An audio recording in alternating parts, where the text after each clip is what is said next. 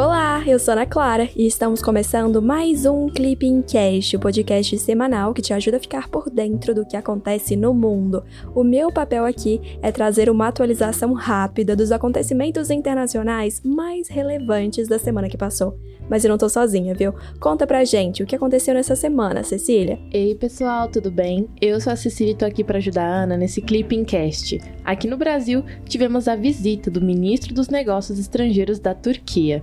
No velho continente, tivemos o segundo turno das eleições presidenciais francesas.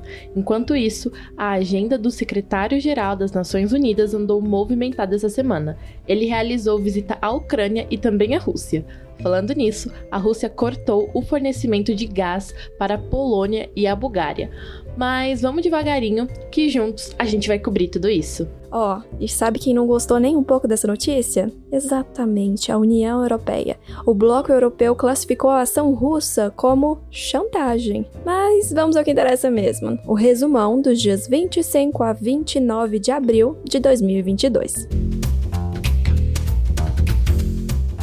Como é de praxe, bora começar com a América Latina. As tensões entre Nicarágua e a OEA voltaram à tona. No domingo, dia 24, a Nicarágua adiantou sua retirada da Organização dos Estados Americanos, a OEA. O anúncio foi feito pelo chanceler nicaragüense Denis Moncada, que também comunicou o fechamento do escritório da organização no país e a retirada de diplomatas da sede da OEA, em Washington.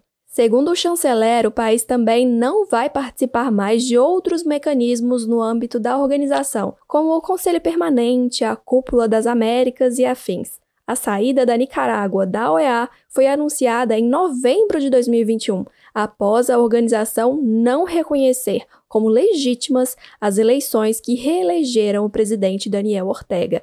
Na época, o governo de Ortega condenou a carta da OEA, dando início ao processo de retirada. Inicialmente, a retirada era prevista para ocorrer dentro de dois anos. Falando na OEA, temos algumas atualizações envolvendo a organização.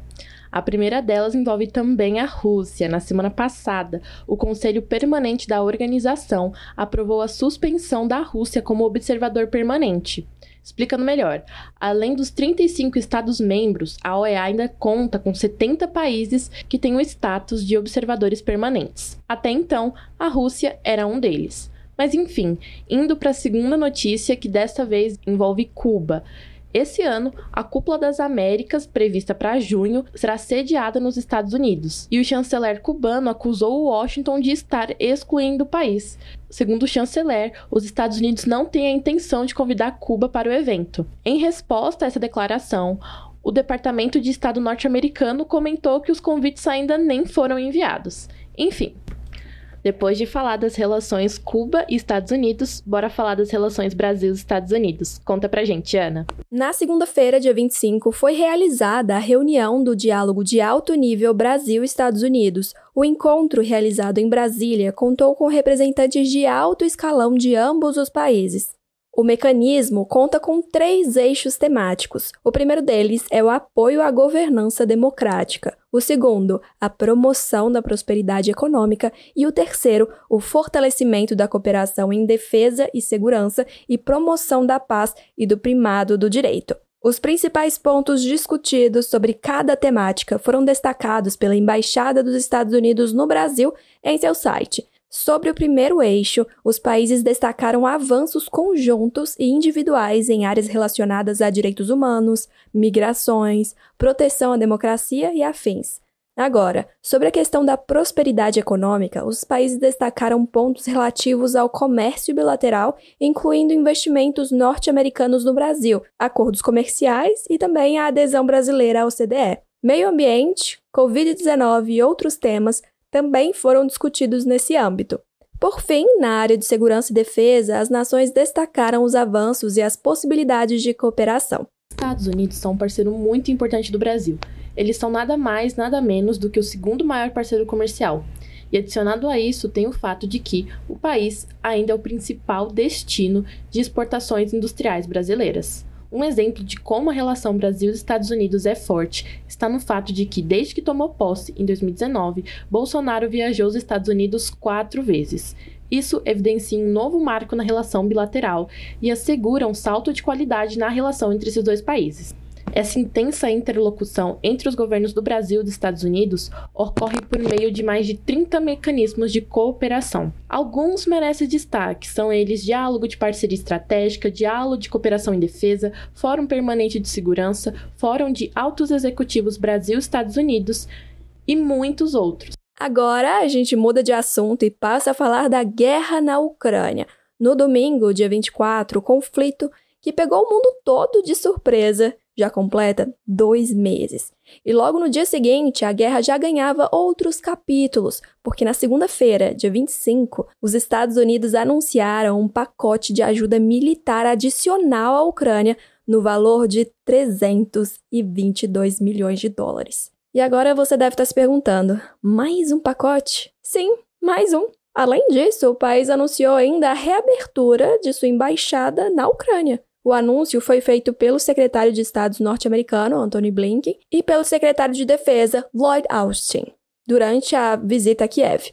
Cabe lembrar que desde o início do conflito, os Estados Unidos têm sido o país que mais tem fornecido ajuda militar e econômica à Ucrânia.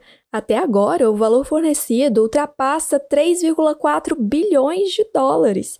A Rússia, por outro lado, tem criticado a ajuda fornecida pelos Estados Unidos e países da União Europeia. Essa semana, por exemplo, o embaixador da Rússia em Washington afirmou que o fornecimento de armas dificulta a resolução diplomática do conflito e apenas o inflama. E as tensões não param por aí.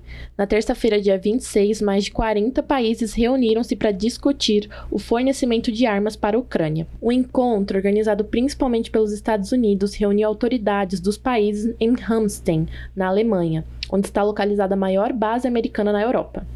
Como resultado das conversas, Berlim anunciou o envio de tanques antiaéreos à Ucrânia. E esse ponto é importante porque se trata de uma mudança de posição do país, que desde o início do conflito vinha evitando o fornecimento de armas pesadas à Ucrânia. Bom ressaltar também que a reunião ocorreu em meio a críticas da Rússia e a escalada de tensões. Recentemente, Moscou chegou a alertar sobre o risco significativo de uma terceira guerra mundial, fazendo referência ao conflito. Em meio a este conflito, a ONU configura-se entre um dos principais atores. Por isso, na terça-feira, dia 26, o secretário-geral da ONU, Antônio Guterres, realizou visita oficial à Rússia. Durante a visita, encontrou-se com o ministro das Relações Exteriores, Sergei Lavrov, e posteriormente com o presidente Vladimir Putin.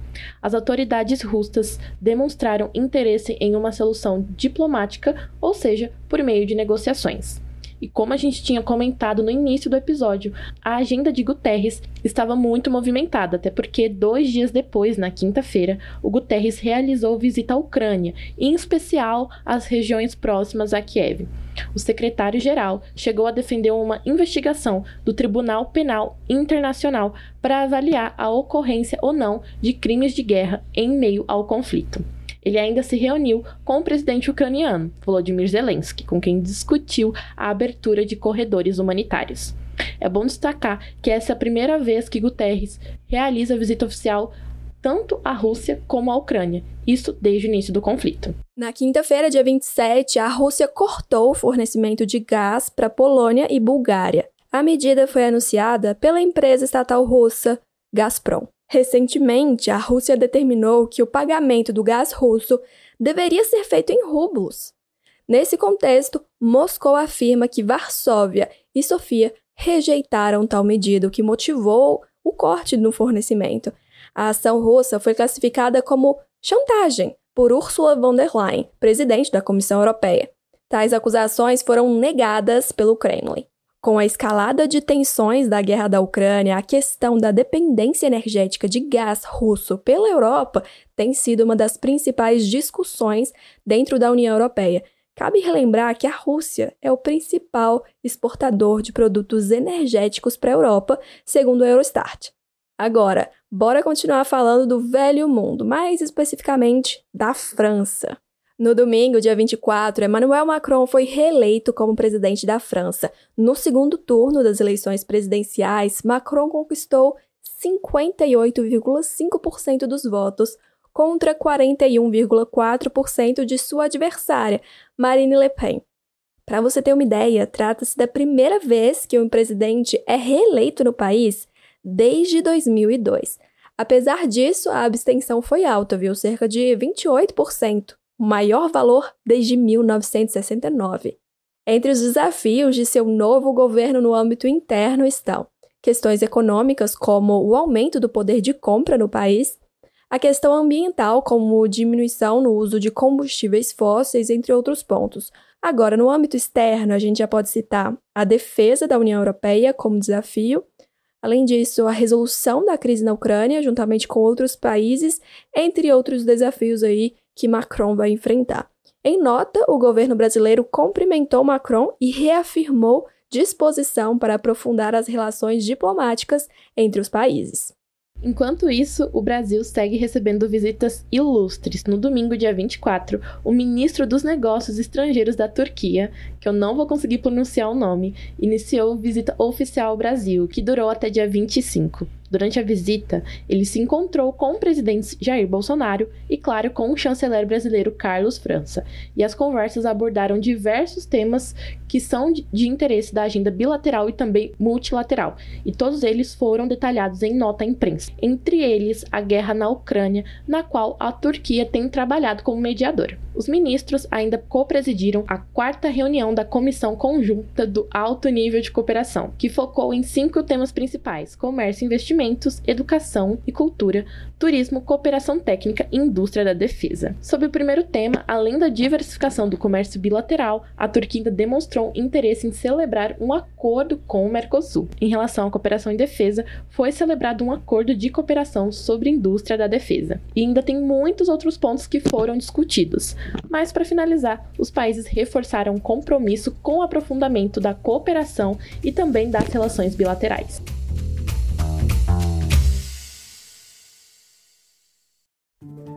É isso, pessoal. Chegamos ao fim de mais um Clipping Cast com o um resumão da semana dos dias 25 a 29 de abril de 2022. Você já segue o Clipping Cast no seu tocador de podcasts? Se não, aproveita e clica no botão seguir. Assim, você não perde nenhum episódio. Falando em episódio, o que acharam desse? Mandem mensagens pelo nosso Instagram, o arroba. Queremos melhorar o Clipping Cast e a opinião de vocês é fundamental. Até semana que vem. Tchau, tchau.